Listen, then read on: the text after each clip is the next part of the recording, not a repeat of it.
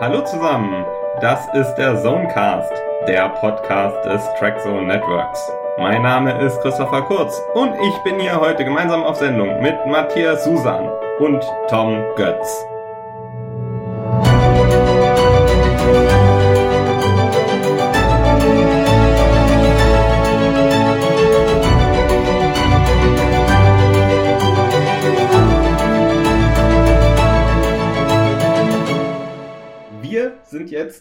Unserer vierten Sendung und mit auf dem Panel sitzen. Matthias Susan.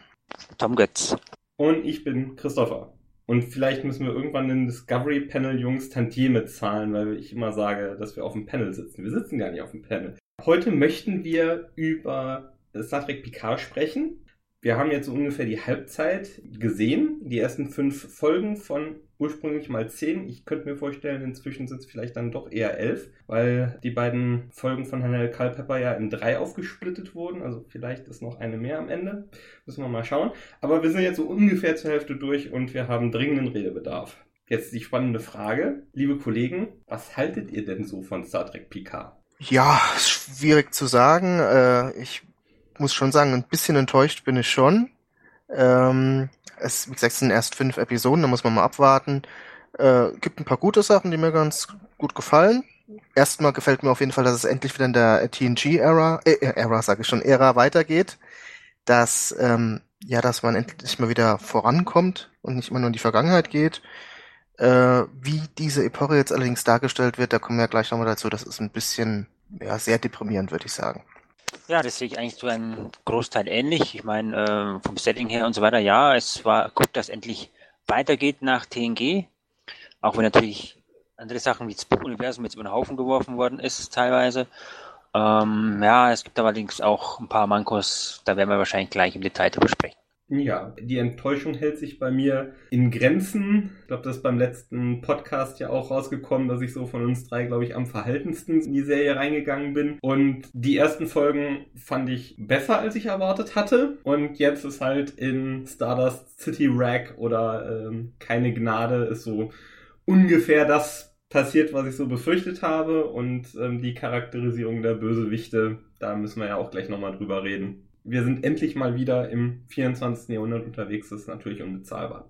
Lieber Matthias, du hast uns so eine kleine Agenda für, für diesen Podcast geschrieben. Wollen wir uns da mal ein bisschen langhangeln? Das können wir machen. Äh, als ersten Punkt hatten wir ja so ein bisschen die Handlungsstränge. Da haben wir ja verschiedene, unter anderem eben den ähm, Picard-Handlungsbogen. Dann fangen wir doch einfach mal damit an.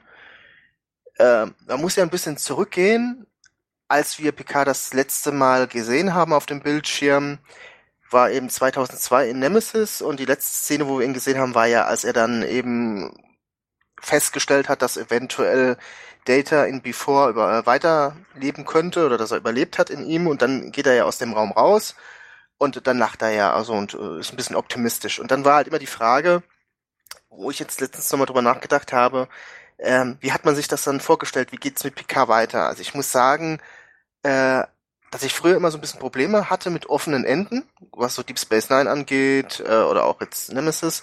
Umso mehr Zeit vergangen ist, muss ich sagen, konnte ich mich doch immer ganz gut mit diesen offenen Enden anfreunden. Und äh, die Fantasie war eben bei mir immer so, dass, dass Picard eben noch ein paar Jahre vielleicht nochmal eine neue Generation in den Weltraum führt und dann irgendwann halt in, in den Ruhestand geht. Und ähm, Jetzt wissen wir ja, ist es anders gekommen oder ist in den Ruhestand gekommen, aber eben aus ganz anderen Gründen und äh, das sehen wir dann in Picard auch, dass er eben ähm, ja aus der Sternflotte ausgetreten ist, weil er eben mit der Politik der Sternflotte oder der Föderation nicht äh, so ganz zufrieden war und sich da auch total verkochen hat, 14 Jahre. Und äh, ich fand das eigentlich so ganz gut, wie sie es gemacht haben, sehr interessant. Was mir so ein bisschen gefehlt hat, auch in dem, in dem Roman, ist, ich hätte gerne noch ein bisschen mehr darüber erfahren, äh, vielleicht kommt das ja noch in der Serie, kann ja sein, wie das war, als er zurückgekommen ist. Weil da waren ja noch ein paar offene Fragen, die mich jetzt interessiert hätten. Was ist eigentlich mit dem Anwesen passiert? Ist das abgebrannt damals? Weil sein Bruder ist ja, äh, und sein Neffe sind ja umgekommen.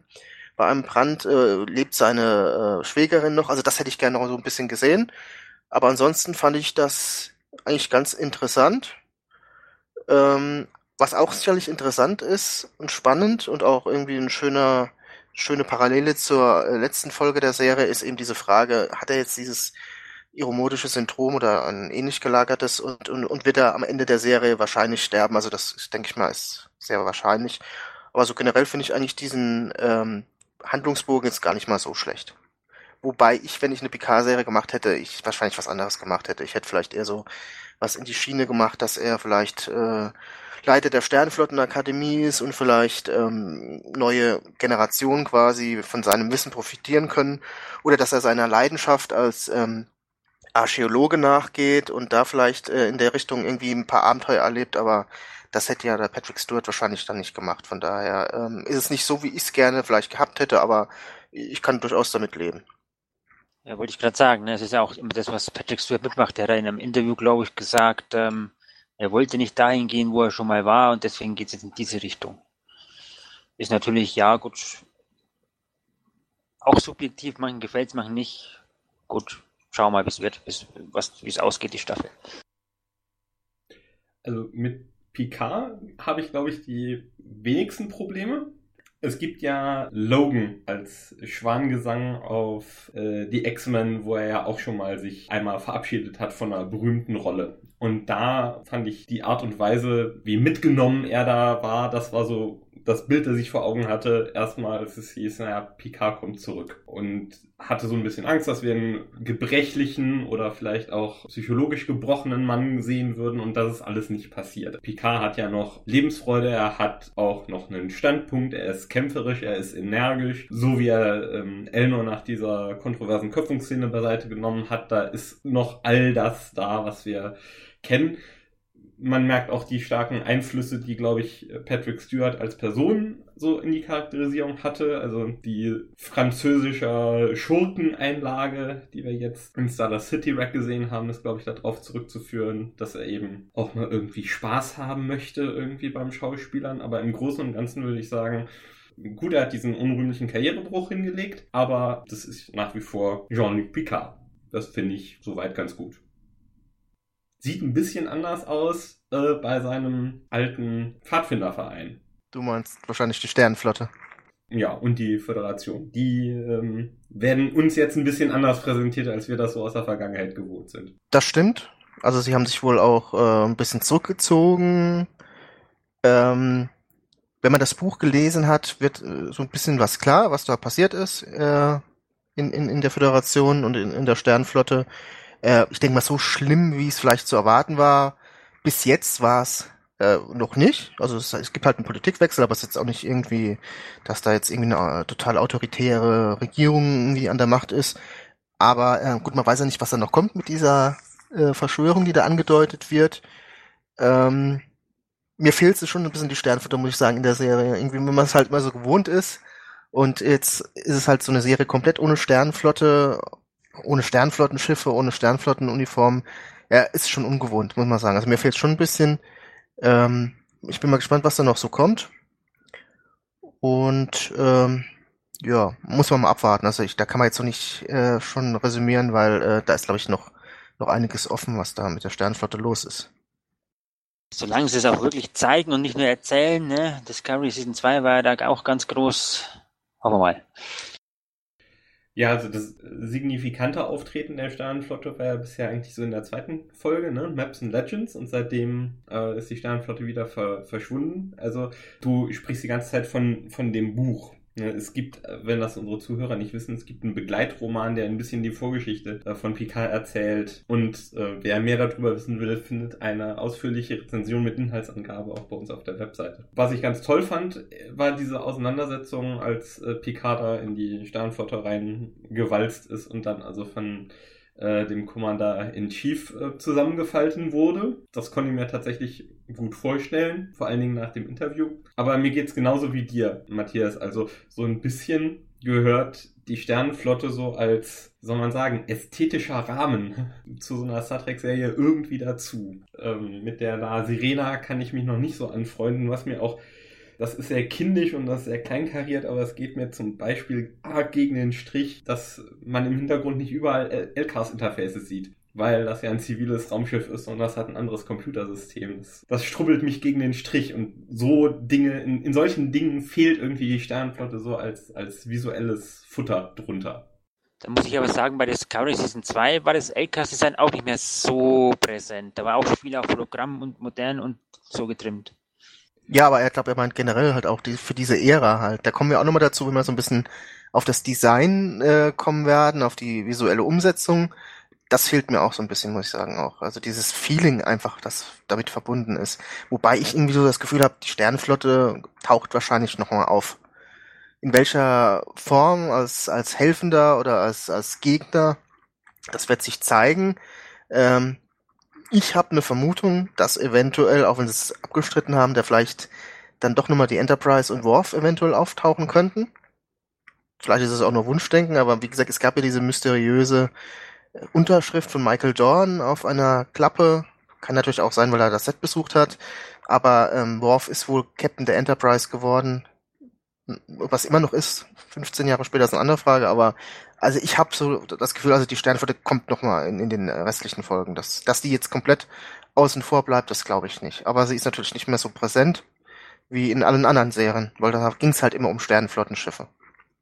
Mal gucken, was passiert. Ich äh, muss sagen, auch die Föderation hat sich nicht so weit ähm, von, von ihrer Idealform wegentwickelt, als ich das im Vorfeld äh, befürchtet hatte, wobei das natürlich schon harter Tobak ist, ähm, dann zu hören, naja, also nach, nach dem, nach dem Sündangriff weigern sich also 14 Welten irgendwie dann doch nochmal einen zweiten Rettungsversuch zu starten. Das war schon ein bisschen befremdlich. Ist allerdings dummerweise ähm, nicht völlig unrealistisch. Nur weil es jetzt, sage ich mal, ein bisschen realistischer ist, würde ich jetzt noch nicht so weit gehen, wie das also viele andere Kommentatoren machen, direkt zu unterschieben, ja, das ist jetzt eine Dystopie. Also ganz im Gegenteil, wenn man sich dann so überall, wo wir jetzt Interaktion hatten mit der Föderation, das ist ja immer noch eine freie Gesellschaft und es ist kein Überwachungsstaat, wie du schon gerade gesagt hast. Es ist jetzt nicht irgendwo eine Diktatur an die Macht gekommen oder es hat eine große ökologische Verwüstung gegeben.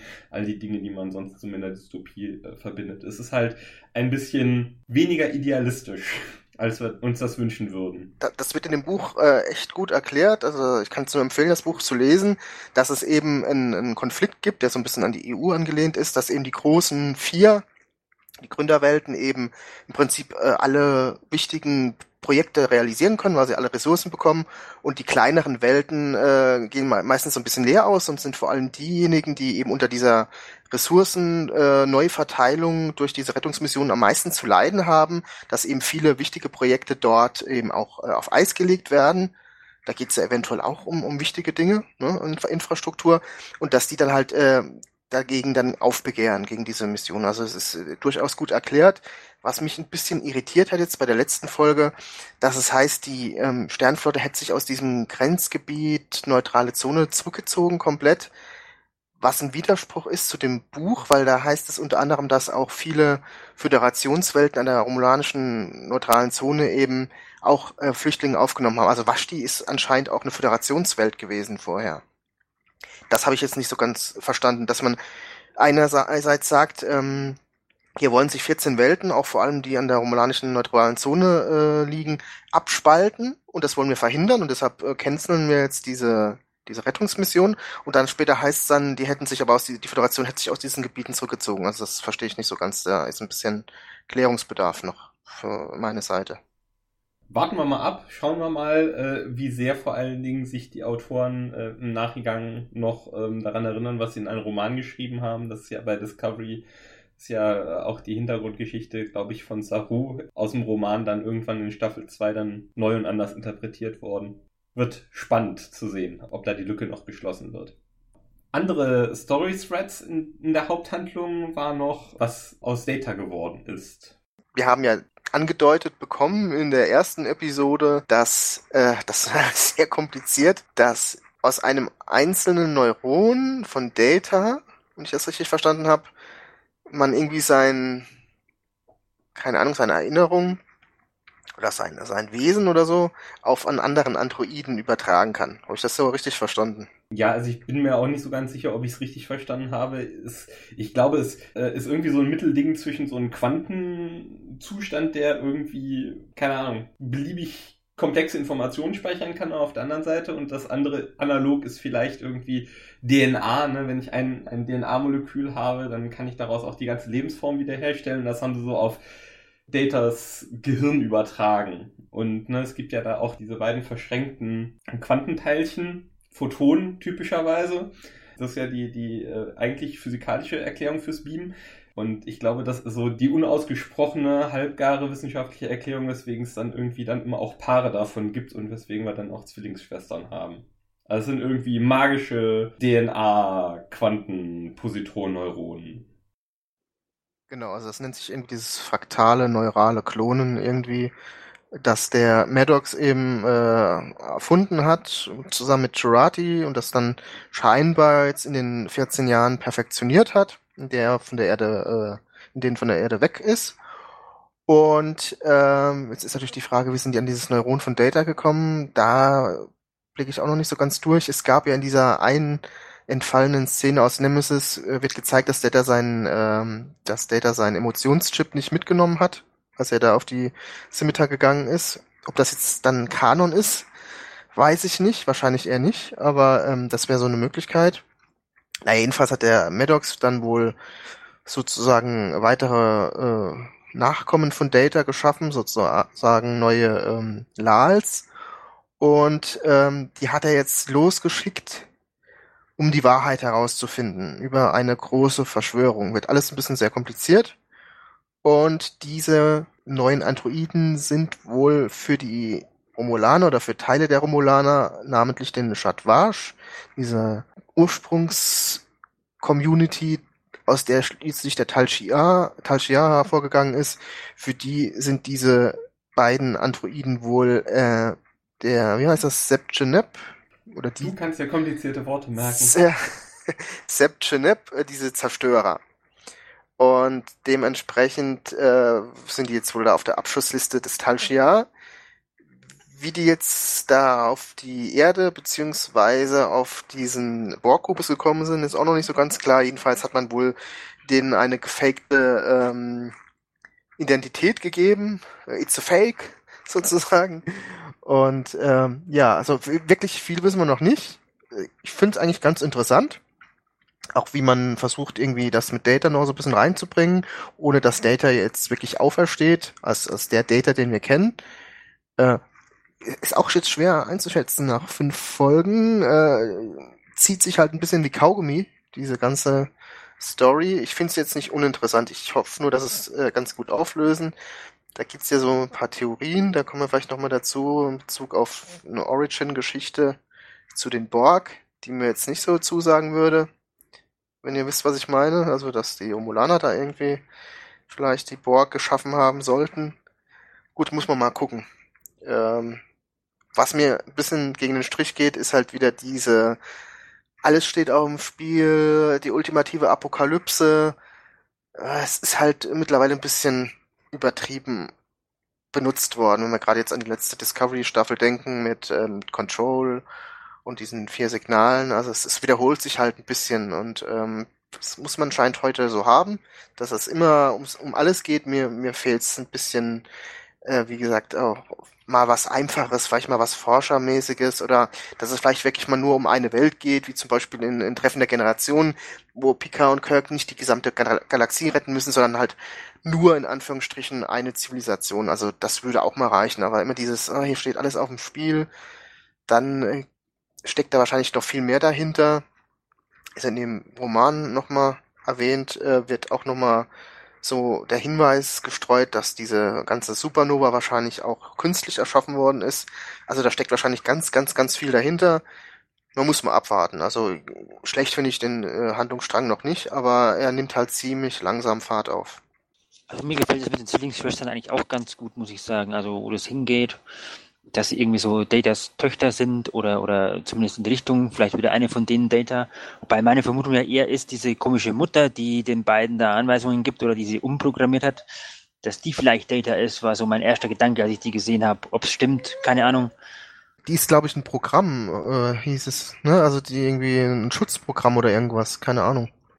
Auf jeden Fall hoffe ich auf, auch, sie lösen es gut auf, weil ähm, ja, schon wieder die Apokalypse ist richtig, das wird langsam wirklich ausgelutscht. Das erinnert mich irgendwie an Peter David von den Romanen her, der hat auch immer so jeden, jeden Roman die nächste Vernichtungswaffe und so, äh, ja. Ja, da kann ich euch nur zustimmen. Es ist auch schon die in der ersten Staffel Discovery war auch schon sofort, ne? Alles oder nichts. Das Myzel-Netzwerk, das darf nicht korrumpieren, weil da ja auch alles Leben im Universum dranhängt und deswegen mussten sie ja da das Palastschiff disablen. Ich hätte es auch witziger gefunden, wenn jetzt diese Picard-Story äh, am Anfang doch nochmal eine ganze Portion kleiner und persönlicher und intimer gewesen wäre. Also es hätte ja niemand daran gehindert, dann irgendwann später nochmal die Fäden zu ziehen und dann wird das denn dann gegen Ende der Staffel merkt man, dass das Ding eigentlich nochmal viel größer ist.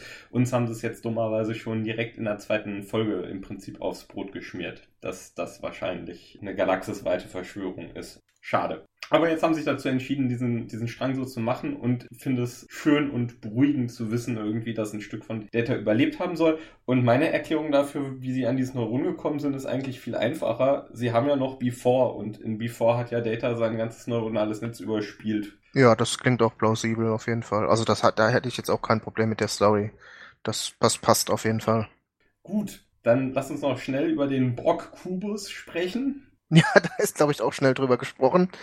Viele Fragen noch offen. Äh, wie, warum ist der Borg-Kubus da überhaupt gelandet? Haben die, äh, Romula die, die Borg einen Angriff auf Romulus gestartet? Der ist ja scheinbar, so wie das in der letzten Folge angeklungen ist, im romulanischen Raum äh, gestrandet, hat da auch wohl ein romulanisches Schiff ähm, versucht zu assimilieren und ist dadurch irgendwie äh, abgetrennt ab, äh, worden vom Borg-Kollektiv. Das ist ja alles noch nicht so ganz klar. Ähm, und dieser Kubus wird anscheinend ausgeschlachtet, technisch, und dann keine Ahnung, was sie mit dem Kram machen, wahrscheinlich verkaufen oder für eigene Sachen nutzen. Die Borg werden angeblich wieder zu Individuen da äh, umgewandelt. Ähm, scheinbar geht das da und, und äh, nicht so, wie das jetzt diese äh, Bösewichtin in äh, der letzten Folge gemacht hat mit ähm, E-Trap. Keine Ahnung, also es ist nicht so ganz klar. Und äh, für welche Organisation jetzt da die Menschen oder die Föderationsbürger, wir haben ja, wie gesagt, Dash gesehen, äh, nee, Quatsch, äh, Sochi gesehen und äh, eine Trill, das sind alles Föderationswelten, wie die da jetzt involviert sind, keine Ahnung. Und ähm, ja, es ist alles noch ein bisschen verworren. Interessant ist sicherlich auch, was Huda oder Huda ähm, macht auf diesem, auf diesem Borg-Kubus, warum er für die Romulaner arbeitet, ob er eine eigene Agenda hat, das ist alles äh, noch ein bisschen sehr offen. Auch das zieht sich leider ein bisschen wie Kaugummi, diese ganze Geschichte. Ähm, in der nächsten Folge scheint es ja so zu sein, dass beide Haupthandlungsstränge, Picard und dieser Borg-Kubus, dass sie dann nur ein bisschen vereint werden, hoffentlich. Und dann werden wir mal sehen, wie es dann in welche Richtung da gehen wird. Ähm, ja, also auch da ist es schon noch zu früh, eigentlich dann ein äh, Fazit zu ziehen, aber generell denke ich, ist es nicht uninteressant. Es stellt sich halt die Frage, was sie daraus machen. Ja, nicht uninteressant, so konzeptionell, so das Setting, wobei die Szenen, die da spielen, jetzt so die letzten Folgen irgendwie verzichtbar waren. Ne? Also es war ganz spannend in dieser Folge, ähm, wo, wo Sochi äh, tatsächlich dabei so dieser Entborgifizierung dabei war und dann äh, mit der äh, was war es denn? Eine Anthropologin, die, die diese Zerstörungsthesen da verbreitet hat, die da diese Pensions gelegt hat. Ähm, der, wo in dieser Folge kam ja auch Hugh drin vor. Ähm, das war eigentlich so das Fleisch irgendwie dieser Story und dann die äh, zwei Folgen davor und die Folge danach, äh, da sind wir immer wieder dahin gekommen, um irgendwie nochmal aufgewärmt und in Erinnerung gerufen zu werden, ah ja, da ist was. Da hoffe ich dann, dass ab nächster Woche dann auch mal der Rest nachgeliefert wird, der, wie du gerade aufgeführt hast, der einfach erklärungsbedürftig ist. Also in so einem ähm, Ready Room, es gibt ja diese Begleitshow auf Social Media, mit Will Wheaton. Ähm, da haben sie dann über diesen Borg-Kubus gesprochen und warum da eben auch diese, dieses Föderationspersonal rumlaufen, haben gesagt, ja, ja, das ist halt Artefakt und das ist, das hat man da gefunden und deswegen wollen da natürlich auch Leute von außerhalb des romulanischen Imperiums irgendwie da mit dran forschen, als wenn das jetzt nicht weiter erklärungsbedürftig ist. Ich hoffe, dass sie uns das noch ein bisschen näher bringen, was da genau passiert, weil so richtig stimmig ist das jetzt erstmal nur nicht. Aber die Rutschszene hat ja nicht gut gefallen. Die Rutschszene war einfach, das, also es reden ja jetzt ganz viele davon, dass der Senator geköpft wurde, war schrecklich, dass äh, Seven da, äh, wie war sie? Ja, äh, keine Ahnung. Glatze, ja. äh, umgebracht hat, war schrecklich. ist auch beides vollkommen richtig, aber das Borg-Ritual mit, wir machen jetzt mal Eislaufen in ganz schlecht und ganz langweilig und dazu gibt's den einen absolut brillanten Soundtrack von Jeff Russo und danach ist uns allen ganz warm ums Herz. Das war einfach ein großer cineastischer Unfall. Da tut mir leid. Du hast aber eben noch einen wichtigen Punkt angesprochen, äh, das romulanische Imperium. Ich bin mir nicht mehr so sicher, ob das wirklich noch so in der Form existiert. Also es gab ja ganz viele verschiedene Aussagen, dass es einen Romulan Free State gibt. Und Entschuldigung, das war jetzt flapsig von mir aus alter Gewohnheit. Ja, aber du bist. Ich möchte Gerüchte zerstreuen, nachdem es vielleicht oder vielleicht auch nicht ein romulanisches Imperium noch gibt. Was ist denn dein Eindruck? Also ich habe so das Gefühl, also auf diesem Borg-Kubus war ja dieses Logo, dieser, ähm, dieser, äh, was ist ein Adler ist es? Nee, oder? Ein Raubvogel ja, halt. Ra Raubvogel genau, halt aber hat, zwei Welten. Jetzt hat er halt, ne? ja, jetzt hat er aber glaube ich keine zwei Welten mehr, ne? Weil die gibt's ja nicht mehr. Äh, ist halt die Frage, ob das jetzt ein Nachfolgestaat ist, dieser Free State, oder ob es doch noch ein Imperium gibt und dann gibt's nur eine Abspaltung.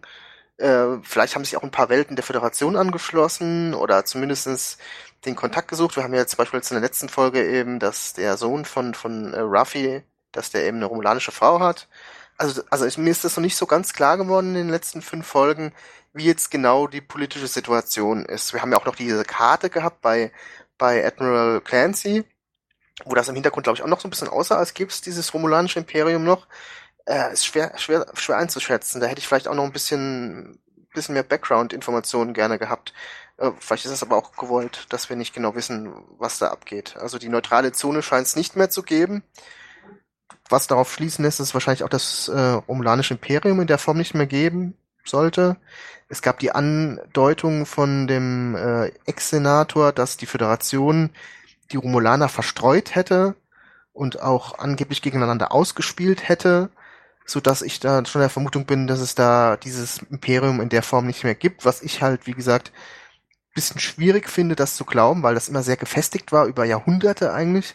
Auf der anderen Seite, das wird auch wieder in dem Roman, ich muss halt immer wieder auf diesen Roman verweisen, weil der eigentlich viele Hilfestellungen gibt, die eigentlich bis jetzt in der Serie fehlen, was auf jeden Fall ein Schwachpunkt ist, dass eben auch die Romulaner, die Regierung eben diese Katastrophe runtergespielt hat, sich dem verweigert hat, weil sie eben kein Gesicht verlieren wollten und quasi auch zugelassen hat, dass ähm, auch viele ihrer eigenen Leute, gerade die, die sie vielleicht nicht so für wichtig erachten, weil sie eher ärmere Welten waren oder so, dass sie die quasi sehenden Auges in die Katastrophe haben geben lassen. Also von daher gab es vielleicht auch innerhalb des Imperiums dann Widerstand gegen die alten Machthaber, so dass es das Imperium nicht mehr gibt. Also es ist schwierig einzuschätzen. Ähm, ja, also wie der Ist-Zustand ist, das muss ich auch ganz ehrlich sagen, weiß ich nicht. Es gibt einmal diese Erwähnung, äh, wie du es gerade gesagt hattest, ähm, Free State?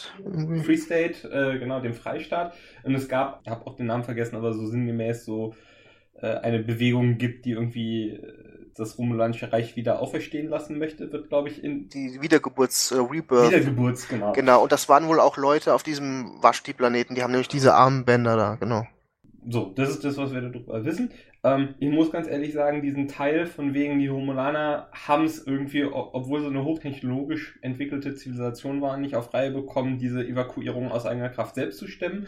Äh, da hatte ich tatsächlich auch schon Kopfkino zu. Alleine schon deswegen, weil wir das ja als Zivilisation gerade auf unserem Planeten auch nicht auf Reihe bekommen. Ja, das stimmt. Ja. Also, ne, wir wissen ja auch alle gerade, ne, dass wir sehen Auges in Untergang reiten und wir hätten auch die Technologie da irgendwas gegen zu tun, aber wir tun es gerade aus politischen politisch, sozialen, wirtschaftlichen Gründen nicht in dem Maße, wie sich das sehr viele Wissenschaftler, die sich damit auskennen, das wünschen würden. Deswegen fällt mir das überhaupt gar nicht schwierig, dass so ein autokratisches Regime wie das Romulanische Imperium das auch verpennt auch da, wir kriegen wahnsinnig viel Exposition immer in der Serie, aber da sind diese 20 Jahre irgendwie zu füllen, ähm, das, das wird echt schwierig werden. Äh, selbst wenn momentan gefühlt immer die Hälfte der Folge dafür drauf geht, uns Dinge über die Vergangenheit zu erzählen. Und der Teaser eh schon immer reserviert und geblockt ist dafür, um uns eine Rückschau zu geben bleiben noch eigentlich die Hauptantagonisten in diesem ganzen Plot. Die Talchia, die Satwash, Commodore O. Narissa. Wie gefallen die euch?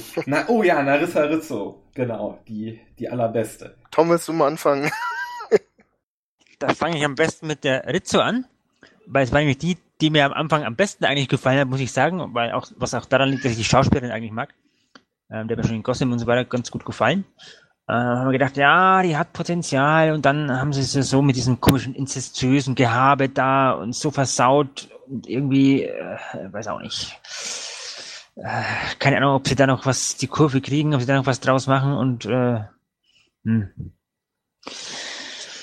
Ja, was die Biasel angeht oder immer die ausgesprochen wird aus der letzten Folge, die war eigentlich ganz gut.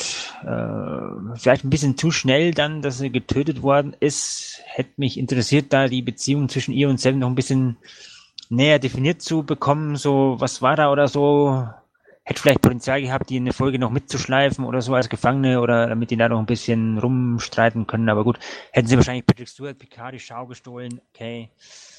Ähm, Wen hatten wir noch? Ja, Commodore O, die war ein bisschen auch so eine Enttäuschung für mich irgendwie, also von den Bösewichten her. Hat sie mich jetzt noch nicht so gepackt. Der Narek weiß ich jetzt nicht, ob man den als böse einstufen kann. Der ist ja momentan so dargestellt, als würde er ziemlich, ziemlich wackeln und sich dann am Ende auf die Seite von der Sochi stellen. Ob es so kommt, schauen wir mal. Ähm, haben wir noch? Ja, gut, die Agnes Jurati, die war doch ein bisschen eine Überraschung, dass die sich quasi so äh, als quasi Bösewicht entpuppt am Ende der letzten Folge, dass sie da so äh, den Maddox killt, wobei irgendwie es war vorhersehbar mit den ganzen Blicken, die sie die Folge über oder die sie ihm dann schon zugeworfen hat, ähm, war war überraschend, hat in dem Kontext gut funktioniert. Allerdings äh, fand ich es auch ein bisschen schade, dass sie es dann wieder so gedreht haben, dass sie dann doch, äh, ja, hier, die arbeitet jetzt doch für die Commodore O und äh, ist alles so schlimm und ich muss das tun und ähm, ja, ob sie das noch gut auflösen, ja, schauen wir mal. Ja, da kann ich nur zustimmen. Also die Bösewichte sind bis jetzt relativ flach geblieben. Also die Rizzo und die O sind ja sehr klischeehaft dargestellt, also extrem klischeehaft. Es ist wirklich schon grenzwertig. Ähm, der Narek würde ich auch so sehen, der steht auf der Kippe. Der, der könnte eventuell noch äh, die Seiten wechseln, da müssen wir mal gucken. Ähm, dann äh, Jurati ist auch, wie gesagt, ähm, hat sich auch so ein bisschen angedeutet am Anfang. Im Buch wird es auch ein bisschen klar, dass sie auch vielleicht nicht so ganz äh, den Wert auf Leben legt wie auf, auf die Wissenschaft. Also sie hat auch mal so ein paar Sätze gesagt, wo sie sagt, dass eigentlich ähm, wen interessiert der Mars und wir müssen da unser Projekt vorantreiben. Also das ist nicht so ganz klar. Da wird sich mal zeigen, was dahinter noch steckt. Mich hat ein bisschen überrascht, dass der äh, Maddox, der auch in dem Buch nicht so gut wegkommt, der sehr eigeninteressiert, äh, leicht narzisstisch auch ist, äh, sehr um, um Ansehen bedacht ist, dass der so schnell da raus ist. Da bin ich mir noch ein bisschen skeptisch, ob da nicht vielleicht nochmal was nachkommt, ob das vielleicht wirklich er war oder ob nicht irgendwie ein Klon oder irgendwas da umgebracht worden ist. Das wird sich noch zeigen. Da könnte ich mir vorstellen, dass da vielleicht doch nochmal eine Wendung reinkommt. Ähm, bei der O habe ich mir gedacht, die ist so klischeehaft böse, dass ich fast schon vermuten würde, dass sie vielleicht äh, am Ende noch ein Doppelagent ist und vielleicht gar nicht so die böse ist, aber keine Ahnung, muss man mal gucken. Aber so die, die ähm, Antagonisten haben mich bis jetzt nicht so wirklich äh, überzeugt. Die Biasel oder wie sie heißt, da gibt's ja jetzt auch im Netz neuerdings die Theorie, dass äh, Seven und die vielleicht mal eine Romanze irgendwas gehabt hätten. Was ich jetzt nicht so, kann man eventuell rauslesen, habe ich jetzt nicht so auf den ersten Blick jetzt nicht gesehen. Äh, wenn man drüber nachdenkt, vielleicht, da gab's so ein paar Andeutungen vielleicht, dass die eine, vielleicht war es auch nur eine Freundschaft, dass die halt ähm, da doch enger befreundet waren, als ähm, angenommen wurde auf den ersten Moment, aber so ganz klar bin ich da auch noch nicht. Ja, also es gab da auf jeden Fall irgendwie einen schlimmen und tiefgreifenden Vertrauensbruch auf jeden Fall. Ja, ich habe da auch die Stories gelesen. Ähm, meine Güte. Also, wenn sie uns das noch erzählen wollen, äh, detailliert, dann werden sie es sicherlich tun. Und ansonsten ist es ja nicht schlimm, wenn Zuschauer sich an der Stelle äh, die Lücken füllen dürfen. Ich finde die Antagonisten teilweise sehr gut und teilweise sehr, sehr schlecht geschrieben. Ich schließe mich da euch an. Ich würde auch sagen, äh, Narek ist ein Wackelkandidat. Risso und O, würde ich nicht sagen, sind grenzwertig. Die haben einfach Grenze überschritten zu, das ist unfreiwillig komisch. Was ich aber sehr, sehr gut fand, wie hieß die Admiralin? Casey oder habe ich das? Clancy. Clancy. Clancy. Die fand ich ganz hervorragend geschrieben. Aus dem gleichen Grund fand ich jetzt auch äh, Seven als Antagonistin für Picard verdammt überzeugend. Das sind jetzt natürlich nicht die großen Baddies, äh, die versuchen, unsere geliebten Charaktere umzubringen, aber das sind ja auch äh, Gegenspieler, die ja vor allen Dingen dann irgendwie Patrick Stewart das Wasser reichen müssen, was ja nicht so einfach ist. Und jetzt in der letzten Folge halt Biazel fand ich auch mal interessant anders Im Gegensatz zu euch würde ich, glaube ich, bin ich noch nicht so weit, aber das liegt einfach daran, dass ich Alison Pill so geil finde, Dr. Jurati zu den Bad Guys zu zählen. Ja, sie hat jetzt Bruce Maddox auf dem Gewissen, aber nach all dem, was so an Kontext die Episode mitgibt, wider Willen. Also sie ist der Meinung, sie muss ihn töten, weil man ihr was gezeigt hat, was so schockierende Ausmaße hat, dass sie auch ja lieber gehabt hätte, dass sie es nicht gesehen hätte. Ich hoffe inständig, dass das nicht ein Rückgriff dann auf die zweite Staffel von Star Trek Discovery wird und das sich entpuppt als, ja, es hat dann eben doch irgendjemand, obwohl er nie wieder jemand ein Wort drüber verlieren wollte, die schlimmen Folgen und Vorboten von Control doch nochmal aus dem Archiv gezogen und dass das das ist, was O ihr gezeigt hat. Aber ich bin momentan noch der Meinung, dass was Jurati da gemacht hat, auch wenn es jetzt ein Mord ist, nicht um sich selber zu bereichern oder um unseren Helden irgendwie Steine in den Weg zu legen, sondern. Den Eindruck hatte ich jetzt auch, also dass sie äh, auf jeden Fall an, am Anfang ein doppeltes Spiel spielt. Da gab es ja so ein paar, äh, ja, so ein paar Hinweise, ich kann nicht gut lügen oder irgend sowas in der Richtung. Aber ich würde jetzt auch nicht sagen, also sie ist natürlich eine, eine Wissenschaftlerin, die sehr auch, wie gesagt, in dem Buch halt auch sehr auch darum bemüht ist. Also ich sehe, die himmelt den, den Maddox an und will halt auch diesen Erfolg haben, Leben zu erschaffen, sodass ihr diese, die müssen ja dann diese anderen Arbeitsandroiden bauen, dass ihr das auch relativ egal wirkt. Aber ich würde es ja auch nicht generell als böse sagen. Also ich denke auch, dass sie ein Verantwortungsgefühl hat für irgendwas. Du hast, hast ja schon gesagt, also das wird ja auch deutlich in der letzten Episode, dass sie anscheinend irgendwas aus der Zukunft erfahren hat. Wie sie das jetzt gesehen hat, keine Ahnung, ob die eine Zeitreise gemacht haben oder eine Aufzeichnung und von daher würde ich auch sagen, dass sie jetzt nicht von sich aus böse ist, sondern dass sie halt da auch ähm, quasi irgendwie da ein Instrument für was ist. Ob das jetzt, ob das jetzt stimmt, was sie da gesehen hat, ist ja wiederum eine andere Frage. Ne? Es kann ja auch mhm. Fake, Fake News sein und sie ist drauf reingefallen. Oder es stimmt. Das würde vielleicht dann eventuell wieder darauf hindeuten, dass vielleicht diese, ähm, ähm, wie heißt der Commodore O, vielleicht doch irgendwie gar nicht zum Chatwasch gehört, was man jetzt denkt, sondern vielleicht wirklich irgendwie äh, eine ganz andere Agenda verfolgt. Mhm. Ähm, äh, ich könnte mir vorstellen, dass da vielleicht noch ein Twist kommt, weil es eigentlich zu offensichtlich eigentlich ist. Müssen wir mal gucken. Auf mich macht das halt irgendwie einen Eindruck, ne, Romulaner Föderation und vielleicht dann eben noch sechs andere. Ne? Es gibt ja jetzt irgendwie den, was war das, der Ra Rat der Acht oder? Konklave der Acht. Konklave ja. der Acht die sind aus irgendeiner, sind überzeugt, warum auch immer, dass künstliche Lebensformen den Untergang einläuten werden und essentiell da drin ist Sochi. Warum auch immer. Das ist so das, was ich das Gefühl habe, haben sie uns jetzt erstmal als Hypothese vor uns ausgebreitet. Und seither ist es auch, spielt es jetzt nicht so eine große Rolle, glaube ich, ob Commodore O wirklich selber Satwasch ist oder als Sicherheitschef der Sternenflotte denn dann mit dem Tal Chia als ein weiteres Mitglied in dieser Konstellation dann einfach nur gemeinsame Sache macht. Also vielleicht ist sie doch tatsächlich wirklich Vulkanierin und nicht irgendwie vulkanische Doppelagentin. Wir werden es ja noch rauskriegen. Was hältst du denn von der Theorie, die jetzt schon seit äh, ein paar Tagen, Wochen durch das Internet geistert, dass ähm, die Romulaner die Borg erschaffen haben? Halte ich für unwahrscheinlich. Ohne krasse Zeitreisen ist das ausgeschlossen. Äh, normalerweise schon, wenn man den Kanon achtet. Ja. Äh, würdest du es auch bei den Autoren für unwahrscheinlich halten? Ach du. Äh, also, äh, du beziehst dich auf das, auf das Teil, das Polygon geschrieben hat? Äh, ganz viele, die das aufgegriffen haben. Also, ich halte da nicht viel von. Also ich hoffe, dass es nicht so ist. Äh, ich weiß nicht, also was mich ein bisschen stutzig macht, äh, Patrick Stewart hat in einem Interview gesagt, ähm, wir würden als Zuschauer etwas sehr Neues und Unerwartetes über die Borg erfahren. Das macht mir ein bisschen Angst, muss ich sagen. Also ähm, man könnte es mit der Zeitreise sicherlich ähm, irgendwie äh, hinbiegen. Wäre natürlich dann so ein bisschen wie Discovery, ne? Nur umgekehrt halt, in die, in die Vergangenheit. Ich, ich bin noch nicht, noch nicht von überzeugt, dass es da überhaupt keine, dass es überhaupt keinen Zusammenhang zwischen Discoverys zweiter oder dritter Staffel mit Picard geben soll. Das glaube ich dann, wenn die Staffel vorbei ist und es gab keinen. Genau. Ich habe jetzt nicht mehr drauf geachtet, aber die ersten Folgen haben sie ja immer dafür gesorgt, dass irgendeine Kleinigkeit aus Discovery Lore immer noch irgendwie in Picard mit aufgetaucht war. Erst war es äh, Dives Freund, dann war es die Disco Prize im Sternflotten Hauptquartier. Natürlich kann man irgendwas konstruieren, äh, rund um die Borg, dass irgendeine bekannte Entität aus dem Alpha-Quadranten die irgendwie geschaffen hat und in die Vergangenheit geschickt hat und in Delta-Quadranten verfrachtet und ja, klar, ist nicht auszuschließen. Da brauche ich nicht zu viele Zutaten für. Sind irgendwie alle im Franchise und Kanon vorhanden, um das zu bewerkstelligen. Ich habe jetzt mal eine Theorie für dich, mal sehen, was du davon hältst. Wir gehen ja alle davon aus, dass äh, Sochi und Dash dieses Geschwisterpaar sind, die, mhm. die Zerstörer. Was hältst du denn von der Idee, dass es in Wirklichkeit Narek und sein Bruder war? Denn der hat doch auch einen toten Bruder. Ja, also das kommt eben ganz drauf an, wie sie es mir verkaufen.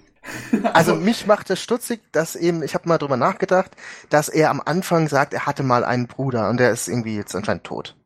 Das ist doch, äh, man hat aber nichts mehr davon gehört. Äh, da, da muss doch irgendein Sinn dahinter sein, oder? Ich würde jetzt mal, ich bin jetzt, bin ja total oberflächlich, ne? Der ist als Agent dahin geschickt worden und da sollte irgendwie eine gemeinsame Basis äh, zu Sochi aufbauen und die wussten halt, ne, die laufen eben im Doppelpakt rum und äh, hat deswegen mal direkt zum Starter diese traurige Story über den Bruder rausgehauen, damit sie irgendwie emotional relaten können. So. Achso, du meinst, äh, es ist nur Geheimagenten 101. Also ob das jetzt, ob der wirklich einen Bruder hat oder nicht, völlig Schnuppe. Deswegen fand ich das total sinnvoll, dass, dass er irgendwie mit so einer ja, Pickup-Line um die Ecke kommt. Also ich würde sagen, es war einfach nur ein Anmachspruch.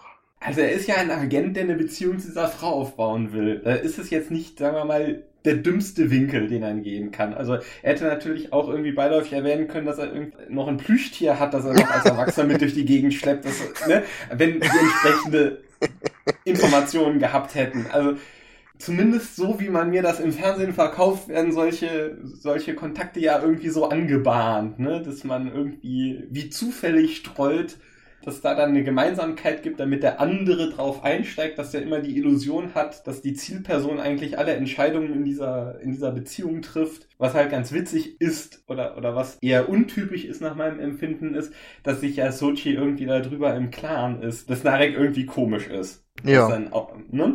Das fand ich halt auch ganz, ganz erfrischend, dass irgendwie an dem Morgen danach sie ihm so ein bisschen die kalte Schulter zeigt, äh, als, als er versucht dabei bei so, in so einer OP dabei zu sein und so sagt, ne, das steht ja gar nicht in, in meiner Verantwortung, da wende dich doch bitte an einen gemeinsamen Vorgesetzten. Es äh, finde ich ganz niedlich, äh, wie die da um sich rumtanzen. Mein größtes Problem ist, dass ich es den beiden Schauspielern nicht abkaufe, dass sie irgendwie eine Chemie zwischeneinander haben, die in irgendeiner Form ein romantisches äh, Verhältnis. Also ich spüre da nichts, wenn ich den beiden zugucke liegt vielleicht auch daran, dass es einfach zu schnell passiert ist. Ne? Das hat sich nicht so wirklich angebahnt. Also das ist, ist eh nicht so wie bei, bei ähm, Burnham und, und Tyler.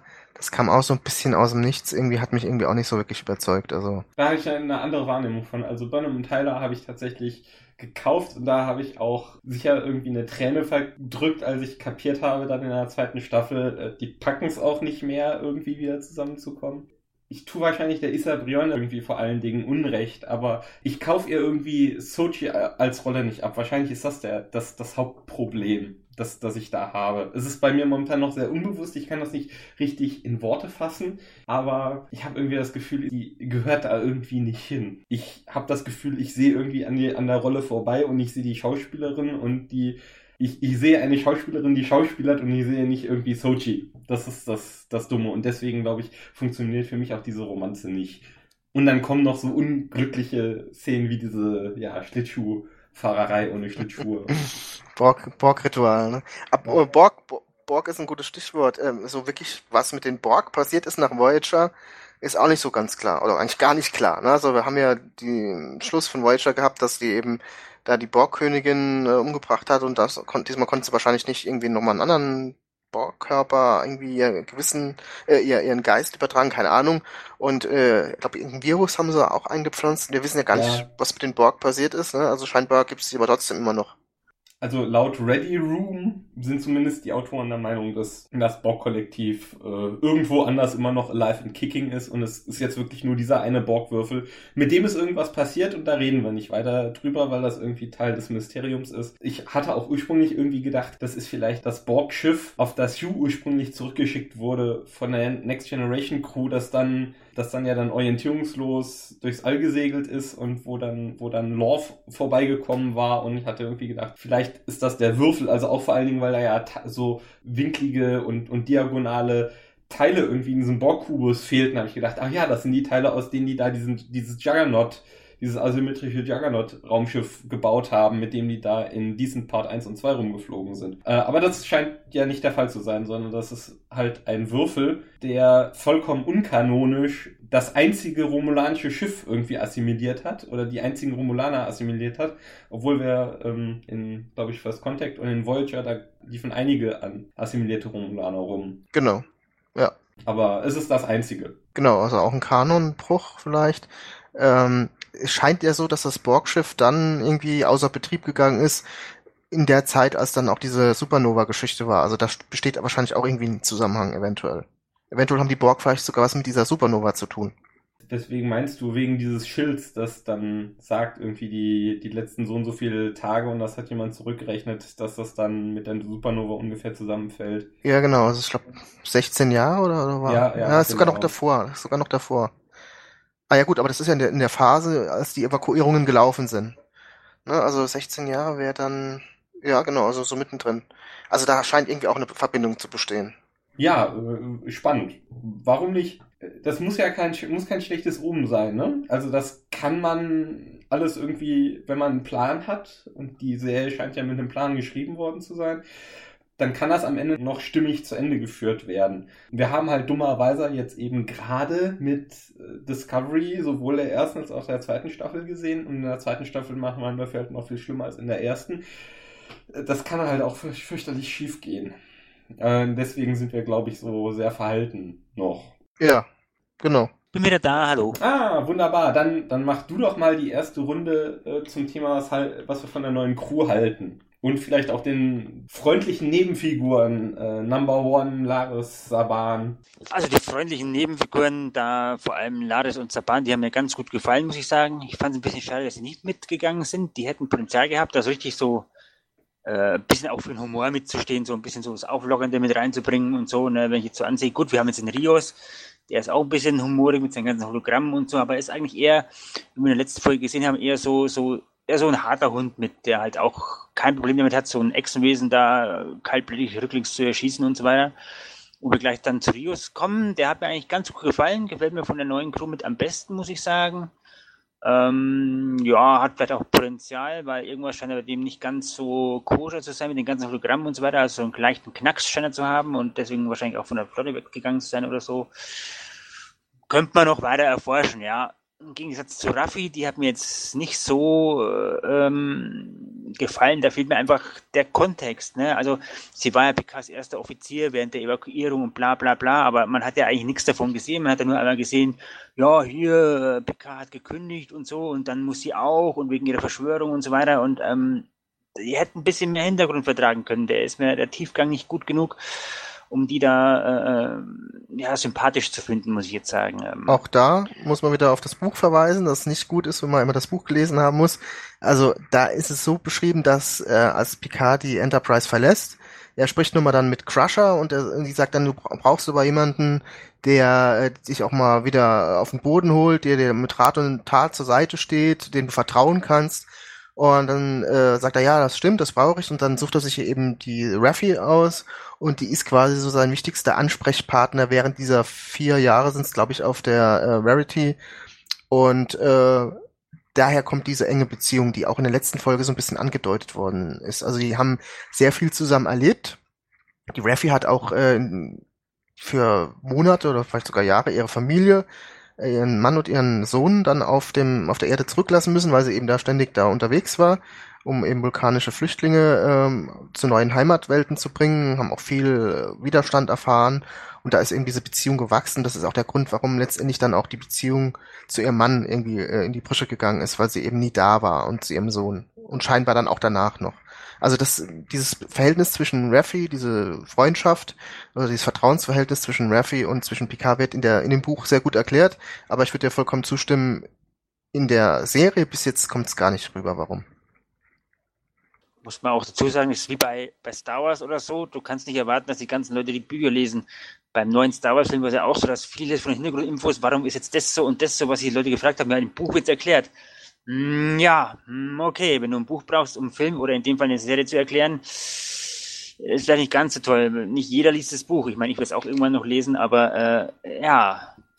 Das ist vor allen Dingen umso ärgerlicher, da wir jetzt hier tatsächlich nicht mehr Einzelepisoden haben, die nach 45 Minuten fertig sein müssen, sondern sie können sich ja entscheiden, machen wir 10 Folgen, machen wir 13 Folgen, machen wir 15 Folgen. Oder früher waren es mal 26, das will sich heute keiner mehr antun, aber ähm, ist ja eine streng realisierte Angelegenheit. Also wenn das für wichtig erachtet wird, dann kann man alles eigentlich mittlerweile zeigen. Insbesondere, weil ja auch dummer, also das fand ich wirklich recht schade, jetzt bis zur zwischen der ersten Folge und jetzt der fünften Folge, die drei dazwischen, da hatte man sich wirklich wahnsinnig viel Zeit gelassen. Also da hätte man eigentlich alles erzählen können und müssen nach meinem Dafürhalten, um diese Geschichte wirklich komplett in Gang zu bringen. Und mir geht es genauso wie euch, äh, obwohl ich die Michelle hört, äh, das war eigentlich neben ähm, Alison Pill die Schauspielerin, auf die ich mich am meisten gefreut hatte. Ähm, und ähm, ja, also das ist auch die, mit der ich momentan am, am wenigsten anfangen kann. Ähm, es hat jetzt so ein bisschen, äh, hat jetzt äh, Star Wars City Rack geholfen, weil wir da auch mal kurz die Szene zwischen ihr und ihrem Sohn mitbekommen haben. Das hat so dem Charakter ein kleines bisschen weitergeholfen. Aber ich fand das tatsächlich bisher auch ein bisschen schwach und eine total, ähm, eine totale ähm, positive Überraschung für mich war ähm, äh, tatsächlich der, der Charakter von Rios. Ich kannte den Schauspieler ähm, vorher aus äh, Salvation, wo er so einen Elon Musk-Verschnitt gespielt hatte. Und ich hatte so ein bisschen das, das Messer auf den geschliffen und war überhaupt nicht froh, ihn zu sehen und bin jetzt total begeistert. Also insbesondere diese vielen Doppelrollen, die spielt er so toll. Ich weiß nicht, wie es euch geht, aber ich muss mich muss immer bewusst reflektieren, äh, dass das der gleiche Schauspieler ist, der, der die Hologramme spielt. Stimmt, das ist manchmal gar nicht so leicht zu sehen, stimmt. Der Schauspieler ist auf jeden Fall top, das muss man sagen. Ich finde, ich mag ihn auch. Äh, ich finde halt, das ist halt die Frage, ob ähm, das bewusst so ist. Er wirkt halt ein bisschen wie ein Mann aus unserer Zeit halt. Ne? Also er hat halt wirklich diese, oder sogar noch älter, also so diese Männerklischees, ne? Raucher, Trinker, harter Kerl. Das sind ja so typische Männerklischees. Ähm, aber das ist wahrscheinlich halt auch eher so ein Deckmantel, ne? Also so, so ein, dahinter versteckt er sich halt, ne? Und in Wirklichkeit ist er ja eigentlich ein sehr sensibler Mensch und auch, auch ein sehr verletzter Mensch scheinbar. Ähm, ich finde ihn halt, wie gesagt, diese Klischees finde ich stören mich ein bisschen, aber generell so als Typ, auch mit seiner Lockerheit, mit seinem Humor, finde ich ihn eigentlich ganz gut. Auch, wie gesagt, diese verschiedenen Hologramme ähm, und der Schauspieler spielt top. Also muss man echt sagen. San Santiago Cabrera heißt es. Es tut mir leid, ich muss das gerade auf Memory Alpha nachschlagen. Genau. Äh, ist, ist das in, in, in Spanier? Weil der spricht irgendwie im Original so stark britisch irgendwie, habe ich das Gefühl. Oder kommt mir das immer so vor? Oh, war ja, jetzt, jetzt fängst du an, mich, jetzt fängst du mich an, mich Dinge zu fragen, die ich nicht weiß. Also der ist ja ein in Venezuela geboren, chilenisch-britischer Schauspieler. Okay. Da mhm. hast du das volle Paket. Gut, das, das erklärt dann auch den Akzent. Das hat mich nämlich ein bisschen überrascht. Ja, wollen wir noch äh, die Kurve kriegen, kurz über, über all das, was, was hinter der Kamera läuft und was uns so an Schauwerten geboten wird? Moment, wir haben noch den Elnor vergessen. Oh nein, nein, äh, no. hier Romulan, der Romulan Elf. Also nochmal Elnor, nicht Elrond und auch nicht äh, Legolas. ähm, ja, also hat ja jetzt erst zwei Auftritte gehabt. Ähm, hat mich jetzt nicht so überzeugt. Die One-Liner waren ganz lustig das letzte Mal, aber man hat schon so das Gefühl, also lustig ist natürlich dieser Effekt, dass er eben nur diesen Absolute Candor Weg kennt, diese absolute Offenheit, was natürlich auch immer so so ein bisschen ähm, in Richtung, äh, wie hieß der Film, der Dummschwätzer oder so geht, glaube ich, ne, dass er immer die Wahrheit sagt und das vielleicht dann äh, vielleicht auch ein paar lustige Szenen führt. Aber ich habe schon das Gefühl, dass er so ein bisschen zum Statist wird, also vor allem halt für Kampfszenen. Das fand ich ein bisschen schade. Also hat mich noch nicht so überzeugt, muss ich mal gucken. Ja, geht mir auch so, vor allem in der letzten Folge, in der fünften, da war er also wirklich so, so jung, naiv, so, ach, äh, ihr spielt das nur? Äh, äh, nein, nein, nein. Ja, äh, das mag ich so stehen lassen. Was ich äh, total spannend fand, war, das ist ein, ein neuseeländischer Schauspieler, und wenn man, wenn er spricht, dann hört man das auch so ein bisschen. Ich war mal äh, mit meiner lieben Frau in äh, Neuseeland und so ein ganz, die sprechen da so ein sehr lustiges Englisch. Und so ein bisschen von dem Singsang, das hört man bei, bei Elnor raus. Das ist, finde ich ganz toll und herzerwärmend, aber so rein prinzipiell, ähm, die, ich hoffe, dass er eine tragendere Rolle haben wird als in der Folge 5 auf lange Sicht. Das, das wäre doch sehr schön. Was machen wir jetzt mit Seven? Hat die ähm, noch mehrere Auftritte oder meint ihr, da kommt höchstens noch einer dazu? Ich habe hab ja eigentlich erwartet, dass sie äh, dauerhaft dann Mitglied wird der Crew, aber das sah jetzt am Ende ja nicht mehr so aus. Schön wäre es gewesen, ne? Ja. Also es kommt noch einer, mindestens. Ne? Der, ja, ja, auf jeden Fall. Ja den, die Vor Vorbereitungen, also Schakovs Gun hängt an der Wand mit, mit diesem Kontaktchip. Mal schauen. Am Ende mit einem klingonischen Cleave-Schiff und äh, einem Haufen kleiner Fighter von Sarus Heimatwelt oder so. Keine Ahnung. Also ich finde, man hat sie gleich wieder erkannt, obwohl sie sich ja verändert hat auch. Da muss ich sagen, also äh, Cherry Ryan hat wirklich super wieder gespielt und auch die deutsche Synchro habe ich mir auch nochmal angeguckt. War auch wie früher. Sie ist natürlich vom Charakter her, natürlich jetzt äh, sind wir ein bisschen zwiegespalten, ne? also sie ist natürlich schon sehr Terminator, haben wir ja gesagt, mäßig drauf. Äh, ist so ein bisschen schade, ist natürlich aber von ihrer Vita auch ein bisschen, also nicht, kommt jetzt nicht ganz überraschend, sagen wir es mal so. Das ist das, das ist das Erschreckende eigentlich und deswegen mh, mm, tue ich mich auch damit schwer, die fünfte Folge so in Bausch und Bogen zu zerreißen, weil der, der Bogen, der gespannt wird von, von der Seven, die wir aus Voyager kennen, zu dem, wo Seven jetzt ist, mit dem, was sie uns dazwischen erzählen, ist leider stimmig. Ich kaufe dem Charakter ab, dass er jetzt das tut, was er tut. Das schon, ja auch wenn es mir nicht gefällt. Ne? Und wenn ich mir für diese Figuren einen, einen anderen äh, Handlungsbogen gewünscht hätte oder eine andere Entwicklung gewünscht hätte. Ja, geht mir auch so. Also sie hat natürlich auch ein paar Schritte in eine andere Richtung gemacht gehabt, zum Beispiel diese Episode Reue, wo es dann auch um die Todesstrafe geht, wo sie am Anfang eigentlich dafür ist und dann später eigentlich dagegen. Aber es ist jetzt nicht so, dass man sagen kann, das ist ein totaler Charakterbruch. Und sie ist jetzt nicht mehr die Seven, die äh, wir kennen, sondern es ist auf jeden Fall eine Entwicklung, die für diese Figur hart ist. Wir wissen ja auch nicht genau, was jetzt genau nach der Voyager-Rückkehr passiert ist mit ihr. In die Sternflotte ist er wahrscheinlich nicht gegangen, Ichab schon. Äh, aber es ist jetzt kein harter Bruch, dass man sagen kann, also ein harter Bruch ist schon vielleicht, aber es ist kein unrealistischer Bruch mit der, äh, mit der alten Entwicklung. Von daher kann ich damit auch durchaus leben analog zu Picard. Also ich kann die Figur wiedererkennen. Sie ist so nah an dem, an dem alten Punkt, dass ich mit dem Hinweis auf, da liegen jetzt fast 20 Jahre zwischen, das mitgehen kann, dass das eine plausible Charakterentwicklung ist. Ja, ja kurz was zur, noch zur Inszenierung. Wie, wie gefällt uns das denn, was wir, was wir geboten bekommen, jetzt mal unabhängig von Figuren und Story? Mag man sich das angucken? Ja, auf jeden Fall. Also ähm, visuell ist es top, wie Discovery auch. Mir ist es vom optischen ein bisschen oder visuell ein bisschen zu nah an Discovery und zu wenig an Next Generation.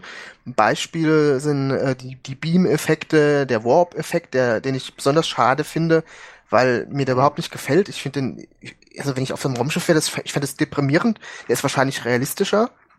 Den hat man ja schon bei den Reboot-Filmen eingeführt.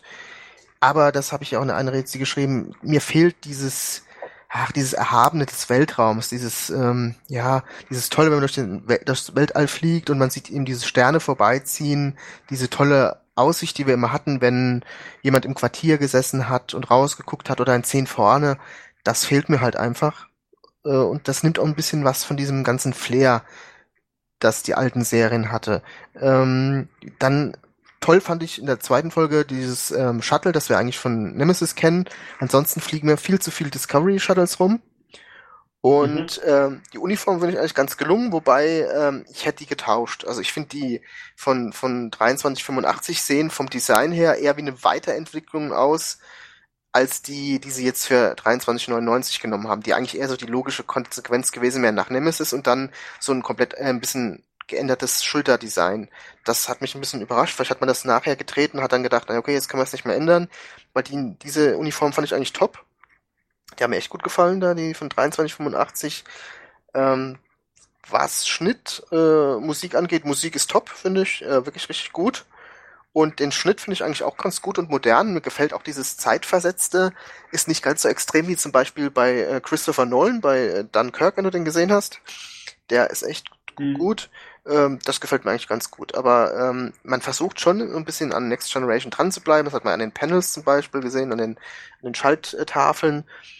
Aber es ist trotzdem mir zu nah an, äh, an Disco dran und zu wenig an, an TNG. Mhm. Ja, das sehe ich eigentlich relativ ähnlich.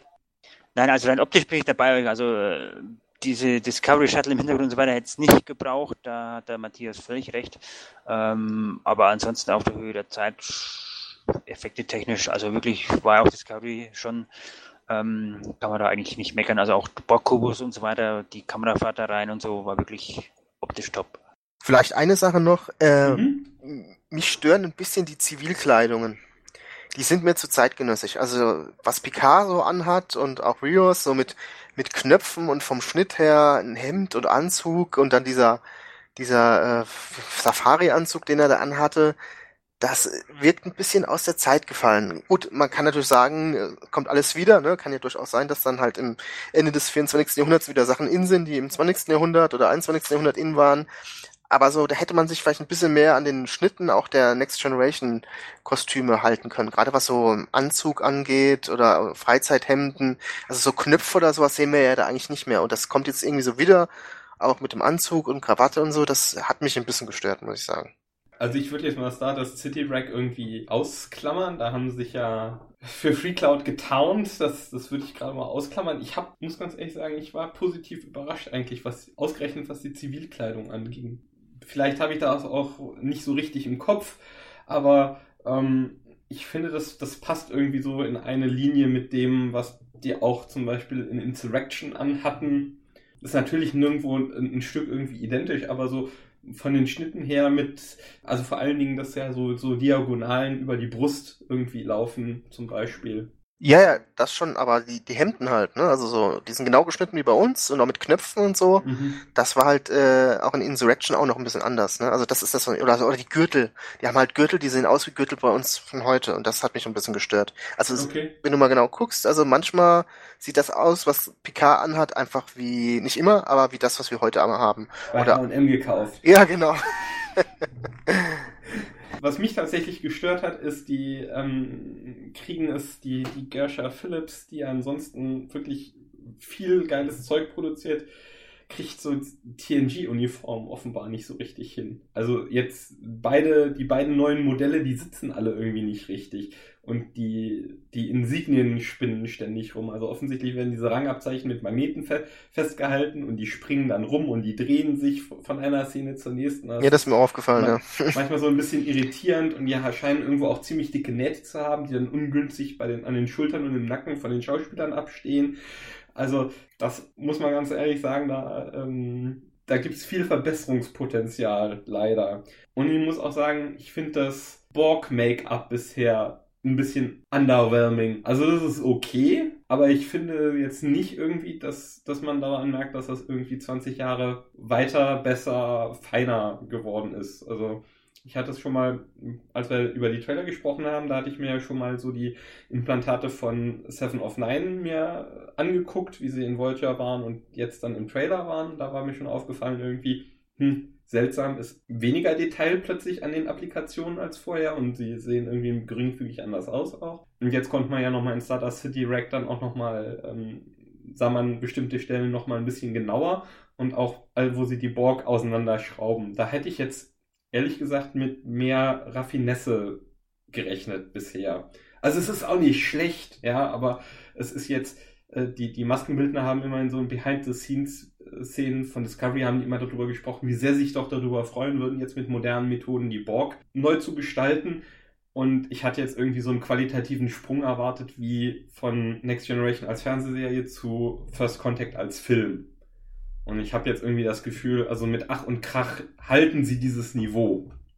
Und einige Sachen, der, einige der Dinge, die Michael Westmore gemacht hat, die sind zu hoch oder zu kompliziert jetzt für die neuen Bühnenbildner und deswegen, oder äh, Maskenbildner und deswegen ist zum Beispiel Sevens Okularimplantat vereinfacht worden von der Form her. Also das ist noch was, wo ich dachte, hm, da wäre ein bisschen mehr Luft nach oben.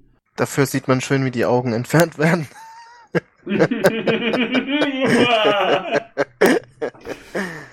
ja, okay. Wir haben das jetzt an verschiedenen Stellen anklingen lassen. Nicht alles davon ist unkontrovers. Insbesondere jetzt die fünfte Episode, Stardust City Rack, äh, ist ähm, mit, der, mit der Szene um Ichab sehr kontrovers und der Tötungsszene am Ende kontrovers oder den beiden Tötungsszenen am Ende. Äh, und davor haben wir ja auch noch haben wir ja noch gesehen, dass Elnor einem romulanischen Ex-Senator den Kopf abschlägt. Also Gewalt ist ein Thema in der Serie. Wie, wie positionieren wir uns dazu? Oder, oder was macht ihr damit in euren Rezensionen, wenn ihr gerade so eine Folge gesehen habt und merkt, oh, das ist aber untypisch gewalttätig für Star Trek? Wie ordnet ihr das ein und was für einen Einfluss hat das auch auf eure Wertung? Ich glaube, das interessiert unsere Leser. Ja, ist schwer zu sagen. Also mir gefällt es nicht. Ich bin jetzt nicht generell dagegen. Äh, manchmal dient es auch dem, dem, der Handlung. Aber gerade das mit dem Kopf abschlagen, das hat mich schon ein bisschen geschockt, einfach weil ich der Meinung bin, das gibt's heute noch, machen das Terroristen, stellen das ins Netz. Ich muss das nicht unbedingt noch im, im Fernsehen sehen. Und ähm, ich, mir fehlt halt so ein bisschen, ja, ich, ich generell habe ich so ein bisschen Probleme damit, dass diese Hemmschwelle, auch Gewalt in, so derart zu zeigen, im Fernsehen und im Kino in den letzten 10, 20 Jahren massiv abgenommen hat. Und äh, ich weiß nicht, ob das für unsere Gesellschaft so zuträglich ist, muss ich ganz ehrlich sagen, weil ich das Gefühl habe, das stumpft schon ein bisschen ab. Und ähm, oder dass ich jetzt sagen würde, das darf jetzt überhaupt nicht vorkommen, aber ähm, ich bräuchte es nicht in Star Trek.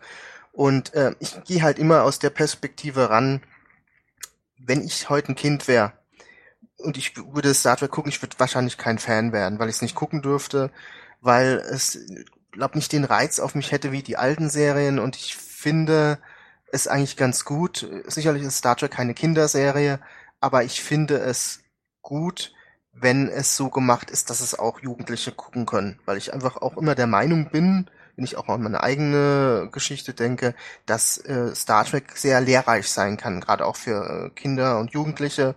Man lernt viel, äh, auch über Werte, auch über, über einen Blick auf, auf die Welt. Und also mir gefällt's nicht, die, die Gewaltdarstellung. Es ist noch im Rahmen, denke ich, aber äh, es ist nichts, wo ich jetzt sagen würde, ja, da muss man unbedingt mit der Zeit gehen. Da könnte man auch als Star Trek mal ganz bewusst.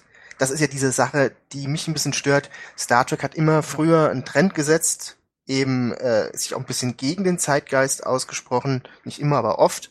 Und ich habe so halt das Gefühl, diese ganze Darstellung, dieses Mischmasch aus verschiedenen, äh, ja, heutigen Formen von Serien, Mystery, Crime, ähm, auch mit, mit sowas Gewalttätigen und so, das ist so, mir fehlt das Alleinstellungsmerkmal und äh, dementsprechend gefällt es mir nicht, diese Gewalterstellung. Hat das für dich einen Einfluss auf die Wertung? Nee, ich habe ja diese verschiedenen Kriterien auch, äh, Gewalt habe ich jetzt gar nicht drin. Äh, ich würde jetzt eine, eine Folge nicht deswegen runterziehen.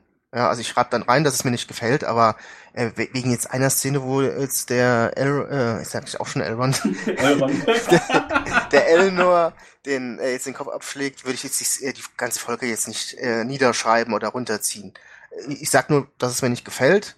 Und wenn es jetzt die gesamte Folge so wäre, wie zum Beispiel jetzt mal diese eine Folge von äh, Disco in der ersten Staffel, die so Comic-mäßig war, könnt ihr euch erinnern, im, im ähm, Paralleluniversum, wo es dann nur noch Martial Arts und sowas war, ich weiß nicht mehr, wie sie hieß, dann schon, äh, wenn, wenn die gesamte Folge dadurch überzogen mhm. wäre. Aber wenn jetzt so zwei, drei Szenen drin sind, ähm, würde ich jetzt nicht die, deswegen die, die gesamte Rund Folge runterziehen, weil für mich eben auch verschiedene andere Aspekte drin vorkommen müssen. Einen gewissen intellektuellen Anspruch, die Dialoge, ob es spannend ist, ob ähm, ja, ob es die Handlung voranbringt und dann würde diese Szene das jetzt nicht runterziehen. Aber äh, mhm. es trägt auch nicht unbedingt dazu bei, dass ich sagen kann, okay, es ist eine super Folge. Es ist, es ist, sagen wir mal, ein Wermutstropfen, aber jetzt nicht so, dass ich deswegen das die Folge runterziehen würde. Das mhm. würde dem auch nicht gerecht werden. Ja, bei mir ist es eigentlich ähnlich. Ähm, äh, ich habe ja schon mal einen Titel drüber geschrieben, ne? ein bisschen mehr Game of Thrones in Star Trek. äh, habe ich jetzt nichts dagegen, ähm, stört mich jetzt auch nicht, muss ich sagen. Solange es im Rahmen bleibt, wie der Matthias schon gesagt hat, also wenn es jetzt da übertrieben mordsmäßig die Leute abschlachten würden, dass es nicht mehr besser geht, äh, würde ich wahrscheinlich auch sagen, ja, ansonsten eben, wie es der Matthias schon sagt, darauf hinweisen, dass es hat gefallen, hat gepasst, hat nicht gefallen, hat nicht gepasst und äh, solange es nicht zu krass wird, ähm, ja, kann man mit leben. Und äh, auch was er gesagt hat, dass äh, Star Trek eigentlich für Jugendliche anschaubar sein sollte, da bin ich auch eigentlich bei ihm. Also ich will es ja meinem Kind auch irgendwann zeigen und damit nicht äh, 18 Jahre warten müssen. Ich denke, er hat es in seiner Rezension zur letzten Folge auch ganz gut äh, ausgedrückt. Das ist auch, glaube ich, ein gutes Schlusswort, ähm, dass die Serie eigentlich äh, ja mehr so zum Science-Fiction-Einheitsbrei momentan noch zählt und das Alleinstellungsmerkmal eben wirklich nicht mehr so da ist, was leider schade ist, aber ja, vielleicht muss man heutzutage Serien so machen, ich weiß es nicht. Hm. Ähm, ja, also äh, mich hat das jetzt die letzten Tage ähm, tatsächlich ein bisschen mehr beschäftigt, weil ähm, ich ähm, tatsächlich an dieser Kopfabschlageszene wirklich so abgestumpft, wie du es richtig sagst, wirklich vorbeigeguckt habe. Und als ich es dann in deiner Rezension gelesen habe, habe ich gedacht, oder in euren beiden Rezensionen gelesen habe, habe ich gedacht, oh ja, ähm, die beiden haben ja, haben ja recht. Also das ähm, ist schon äh, spannend. Und es wird, ist ja besonders spannend, wenn es dir selber nicht mehr, nicht mehr auffällt. Ähm, und mit der, mit der Gewalterstellung als solches habe ich, würde ich der Serie auch einen gewissen Freiraum geben, wenn ich denn das Gefühl hätte, dass es storytechnisch gerechtfertigt wäre oder wenn es uns irgendwo an der Stelle, sagen wir mal, weiterbringt oder also einen Charaktermoment plötzlich äh, spendiert, den wir ansonsten legitimerweise nicht hätten haben können. Ähm, oder äh, wenn es eben wirklich für den Plot unabdingbar wäre, dass das so wäre. Und da, da verschieben sich so ein bisschen die Kategorien oder, oder die Bewertungskriterien. Da würde ich sagen, ist eigentlich die Enthauptungsszene des romulanischen Senators schlimmer und unnötiger und verzichtbarer, weil wir da nicht wahnsinnig viel drüber gelernt haben. Weder über den Senator noch über äh, Elnor noch Ne? Also gut, Picard konnte ihm danach irgendwie die Standpauke halten, aber das hätte auch funktioniert, wenn, wenn Elrond äh, den da mit Martial Arts einfach nur K.O. gesetzt hätte. Elnor. Ähm, Elnor, scheiße! Ja! Jetzt müssen wir diesen Podcast auch schon zensieren, ähm, weil mir ein böses Wort rausgerutscht ist. Die, die Situation hätte man anders handhaben können. Wir hätten genauso viel über, über ähm, Elnor und, und Picard ähm, gelernt. Dummerweise bei Star City Rack sieht die Sache ganz anders aus, weil natürlich dieser grausame Tod von Icheb Seven für den Rest der Episode plausibel motiviert. Gefallen tut mir das nicht. Ich habe das tatsächlich, ähm, also die Konstruktion dieser Story, die hat mich doch dazu bewogen zu sagen, na, die Haupthandlung dieser Episode, weil sie auch so einen entscheidenden Stellenwert einnimmt, äh, zu, zu zeigen, letztendlich, wo Seven gelandet ist und warum Seven da gelandet ist, und das hat mich dann doch dazu bewogen zu sagen, ich vergebe jetzt nur noch zwei von sechs Sternen für die Handlung, obwohl dann die ganze Episode am Ende noch mit drei rausgekommen ist. Und da ist so dieser, dieser Punkt, und das lese ich ja bei uns irgendwie im Kommentarbereich auch ganz stark, äh, übrigens nebenbei bemerkt, äh, großes Kompliment an unsere super Community. Ich bin total begeistert und wir, wir alle die wir die, die Seite gestalten. Ähm, wir reiben uns ständig verwundert die Augen, dass, was bei uns im Kommentarbereich los ist und wie viele Leute momentan unsere Artikel lesen. Das ist teilweise fünfmal mehr als normal. Herzlichen Dank dafür. Und dann auch nochmal einen freundlichen Appell. Ähm, ihr dürft alle anderer Meinung sein als wir und auch anders als die Autoren und anders als eure Mitkommentatoren, aber bitte, bitte beschränkt euch darauf, eure Meinung auszudrücken und unterstellt nicht anderen Leuten, dass sie keine Ahnung haben, dass sie äh, gekauft sind oder ähm, nicht ehrlich und so weiter und so fort. Dann können wir alle mit einer harmonischeren äh, Community zusammenarbeiten. Vielleicht noch ein Satz dazu. Ähm, es wurde auch angemerkt, auch völlig richtig in unserem Kommentarbereich, dass es in den alten Serien auch Gewalt gab. Ne? Also wenn wir Next Generation nehmen, äh, wurde auch genannt äh, Conspiracy, also die Verschwörung, ne? als dann Picard und Riker diesen äh, Remick dann äh, ja ordentlich zerfetzen Phaser. Man denke an die Folge, äh, ich glaube, tödliche Nachfolge, wo Worf dann ähm, Duras tötet, ne? Und dann gab es, glaube ich, noch mal irgendeine andere Folge. Ähm, ich glaube, was ein... Ja, der hat ja einem Romulaner hat er ja äh, Hilfe verweigert in dem schmalen Grat. Genau, aber da sieht man ja nicht das Töten, ne, sondern bei Duras äh, ähm, hackt er ihm ja dann das Bathless in, in den Hals. Ne? Ähm, Ansonsten gab es vielleicht noch ein, zwei andere Szenen. Der äh, City All in der Zorn des Khan ist ein schönes Beispiel. Genau. Äh, ich denke, es kommt immer auf die Menge an. Also wenn wir jetzt mal Next Generation nehmen, da haben wir 178 Folgen sowas in der Richtung. Und dann kann man das runterzählen, wie viele Folgen das waren. Da komme ich wahrscheinlich nicht mal auf fünf, wo so Szenen waren. Vielleicht maximal von 178. Jetzt haben wir äh, Picard schon fünf Folgen und haben jetzt schon zwei nennenswertere Folgen mit Gewaltdarstellungen. Ich denke, es kommt einfach immer auf die Masse an und wo ich ihn, ich habe kein Problem damit, wenn man auch mal Gewalt zeigt. Das hat man, wie gesagt, in, in Star Trek früher auch schon gemacht. Aber es war halt immer die Ausnahme. Und, äh, und auch Verschwörungen oder das waren auch immer die Ausnahmen. Jetzt ist es aber, habe ich so das Gefühl, es äh, wird eher so zur Regel.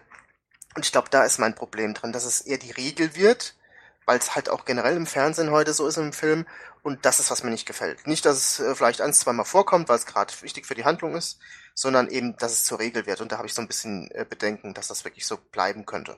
Dem kann ich mich anschließen. Was ganz wichtig wäre für mich, und das ist eigentlich so der Grund, weswegen Stardust City Rack mich so ziemlich deprimiert hat, ist eigentlich der, der humanistische Kern in der ganzen Veranstaltung. Der wirkt auf mich inzwischen so ein bisschen ramponiert. Also es reicht nicht, dass Picard in dieser Serie ab und zu Sonntagsreden hält. Und Matthias, wie du auch schon mal richtig gesagt hast, es ist auch teilweise widersprüchlich. Also da kann ich in der einen Folge sagen, ich äh, ich, ich ziehe los in den Weltraum und nehme mir irgendwas vor und frage meinen Anwalt nicht vorher um Erlaubnis und hält dann aber Seven eine Standpauke. Das passt dann nicht zusammen. Ähm, genau. Ne? Ja. Also, äh, aber es reicht nicht, dass, dass so Lippenbekenntnisse oder dass, dass Picards Monologe so als Feigenblatt irgendwie nach vorne gestellt werden, um zu sagen, hey, wir haben noch diesen humanistischen Anstrich. Sondern genau dieser Humanismus von Star Trek, der muss sich eben nach meinem Dafürhalten dann eigentlich in wirklich in signifikanten Entwicklungen auch der Charaktere und der, des Hauptplots irgendwie ausdrücken. Und wenn man jetzt gerade Seven gesehen hat, ist halt genau das absolute Gegenteil passiert. Ich habe ja noch die Hoffnung, dass das ein Staging ist, dass das quasi so ein, so ein, wie soll man sagen, ein, ein Rückfall von Seven in einen Utilitarismus ist, aus dem sie dann wieder sich rausarbeitet. Aber das würde ja voraussetzen, dass wir ein paar mehr Folgen von ihr haben und das ist tatsächlich, dass das wahr ist. Also aktuell, wie Stand der Dinge, hat sich ja effektiv Star des City Rack über Picards Humanismus eigentlich lustig gemacht oder lächerlich gemacht. Ne? Und es ist ja nicht nur Seven, ne? Mhm, also Rios erschießt ja auch den Mr. Wapp. Äh, hatte ich so den Eindruck, dass er ihn erschossen hat, so wie es aussah. Ja, bei Notwehr und halt, ne? Ja, gut, aber Phaser können wir eigentlich auch auf betäuben. Ach so, ja, das stellen. weiß ich nicht. Hat man früher auch, hat man auch früher gemacht, ne? Das, das weiß ich nicht. Es sah so aus, ne? Oder ist da nicht irgendwie dann auch äh, wieder äh, die Waffe, also das Feuer vorne ausgetreten aus seinem genau, Körper? Ja. Also der sah schon ja, eher oh, gut ja, aus.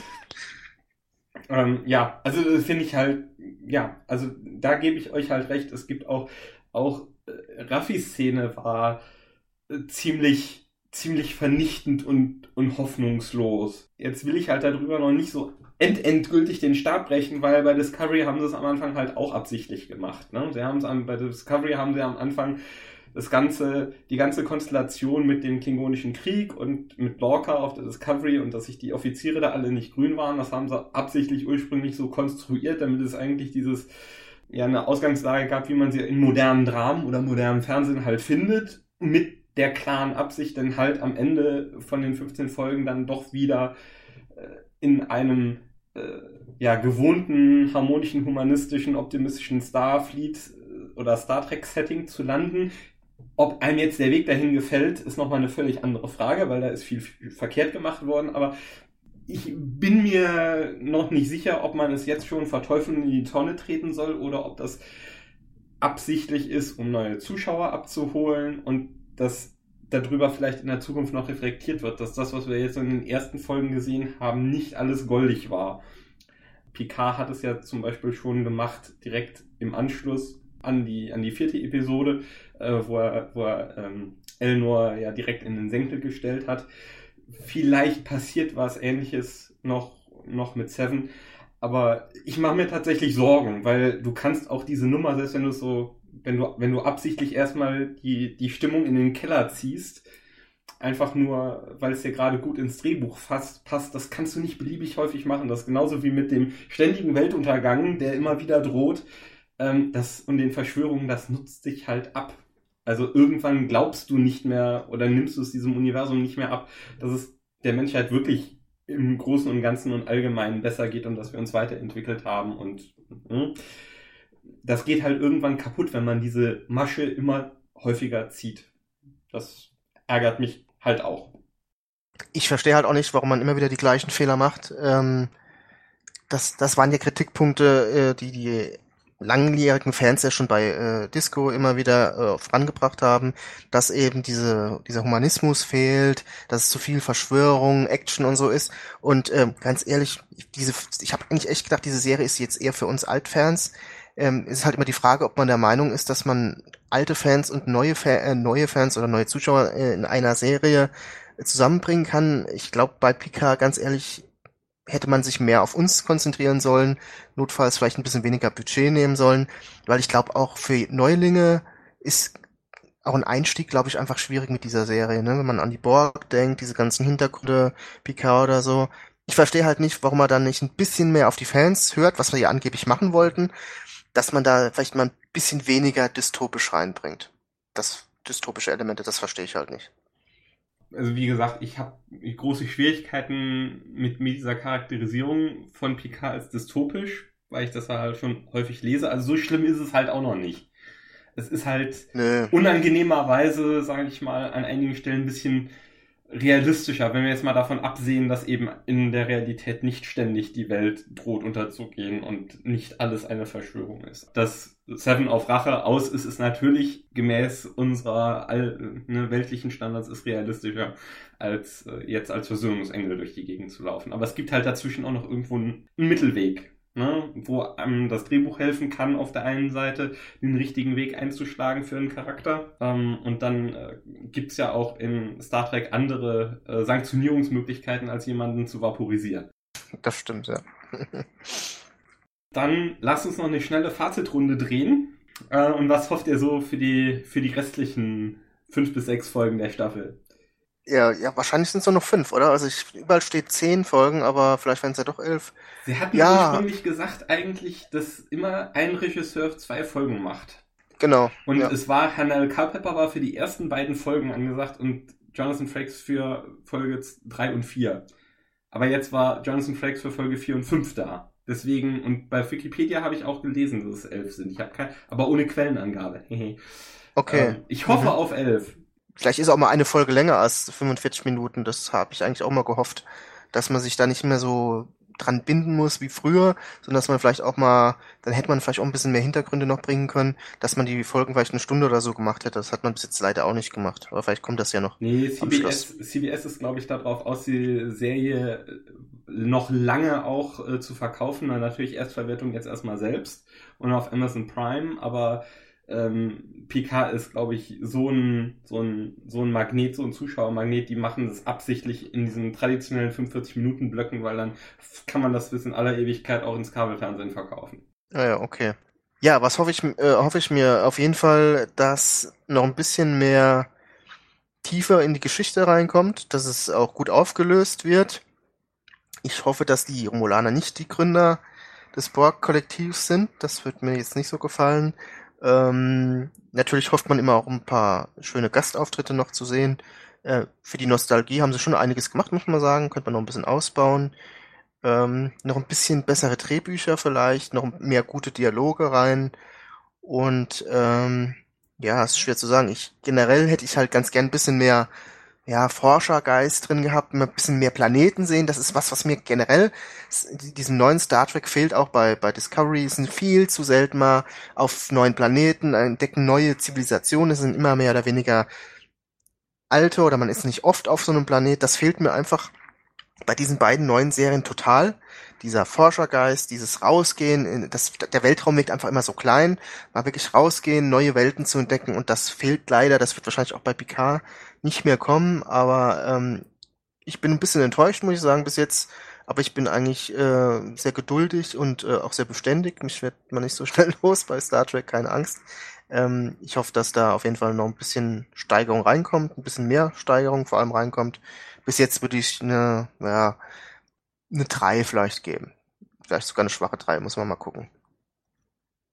Sehe ich eigentlich ähnlich. Also ich hoffe, sie kriegen noch eine gute Auflösung hin der Story. Ich meine, sie ist bis jetzt doch durchaus interessant. Sehen wir mal von den vielen Verschwörungen vielleicht ab. Okay, muss man, kann man mögen, muss man nicht. Das ist eigener, eigener Geschmack, aber ja, es ist nicht mehr viel übrig. Also ich hoffe, die letzten Folgen kriegen sie noch die Kurve und ähm, ich habe mir eigentlich auch ein bisschen längere Folgen vielleicht gewünscht. Discovery hat auch mal so 60 Minuten Folgen gehabt, aber ja, schauen wir mal. Ähm, ja, was mir durchaus wichtig wäre eigentlich, dass die Autoren nicht mehr so viele goldene Gelegenheiten ungenutzt rumliegen lassen. Das stört mich wirklich maßlos. Also sowohl diese Ausgangssituation, wo Picard ähm, und die Sternenflotte aneinander geraten, das ist nicht ausgekostet worden. Der Erstkontakt mit Raffi und was oder prinzipiell hat Picard scheint so irgendwie eine Schneise der Verwüstung irgendwie in seiner Vergangenheit hinterlassen zu haben und er wird überall damit konfrontiert und nirgendwo muss er sich wirklich ernsthaft damit auseinandersetzen. Das hat mich ja fast jede, jede Folge irgendwie gestört und das wäre ja mal wirklich interessant, wenn man den, den großen strahlenden Helden ähm, Picard mal einfach mit seiner Vergangenheit konfrontieren würde. Also wahrscheinlich hat Hugh auch nochmal eine tolle Gelegenheit dazu, wer weiß.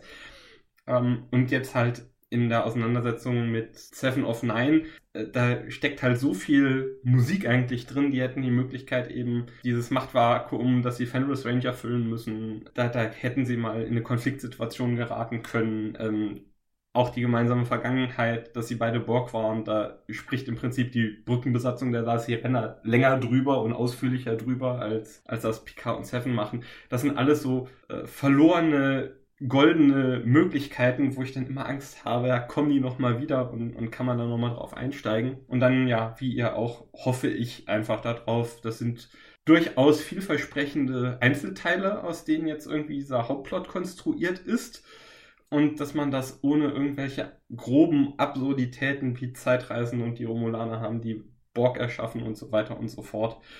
Und vielleicht auch ohne Sektion 31 und vielleicht ohne Rückgriff auf Control und ohne Vorgriff auf die dritte Staffel von Discovery, dass man da eine schöne, runde, abgeschlossene Geschichte erzählen kann, die nach wie vor viel logische Anknüpfungspunkte auch an Next Generation hat. Das wird mir sehr gut gefallen warten wir mal ab, was die zweite Hälfte noch so bringt. So. Alle eingeschlafen. ja, äh, okay. Ähm, dann, dann lasst es äh, damit mal äh, für heute gut sein. Das war jetzt eher nur ein, ein, kurzer Podcast, aber wir werden ja sicherlich nochmal spätestens zum, zum Ende der Staffel dann zusammenkommen und äh, natürlich könnt ihr jede Woche lesen, was wir so über die Serie denken. Bis dahin wünschen wir euch ganz viel Spaß, sowohl mit Star Trek PK als auch bei uns auf der Seite. Schreibt fleißig, seid freundlich zueinander und zu uns bitte. Und wir hören uns dann irgendwann an dieser Stelle wieder. Make it so.